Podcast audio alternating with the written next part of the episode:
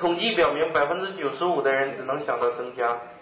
实际上还有一个可能，就是不变，是吧？如果你两个都想到了，这说明你逻辑思维缜密，非常的好。但没想到也可以原谅，是吧？我们不要求每个人都达到那么那么周密的程度。一般来讲，也就教逻辑教了三年以上的老师，是吧？教的有点神志不清了，有点教的人跟机器似的，你都不敢跟他讲话，你知道吗？教三年逻辑的老师，现在幸亏取消了，要不他们不一定变成什么，是吧？继续教不一定变成教三年逻辑的老师，你都不跟他讲话，你一说话随便一说他就嘣打住，然后给你挑出三个逻辑错误来，让你不敢再说话了，是吧？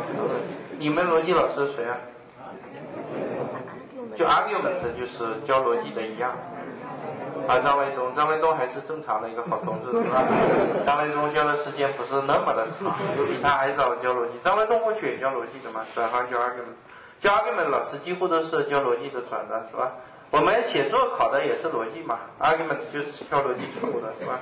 张卫东老师很正常，以前当然我们也注意到他有往那个方向去的那种趋势，当然老师还算正常。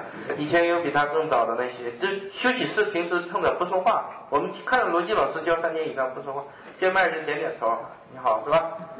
有时候你好都省了，他说你怎么知道我好呢？根据什么断？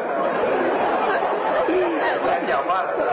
见着点一下头，是到时候再冲他笑一下，很紧张，是吧？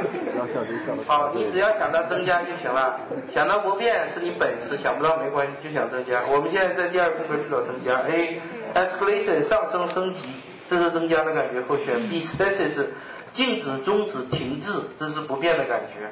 那么我们刚才要找的是增加，现在 B 看到不变，选不选啊？选不选？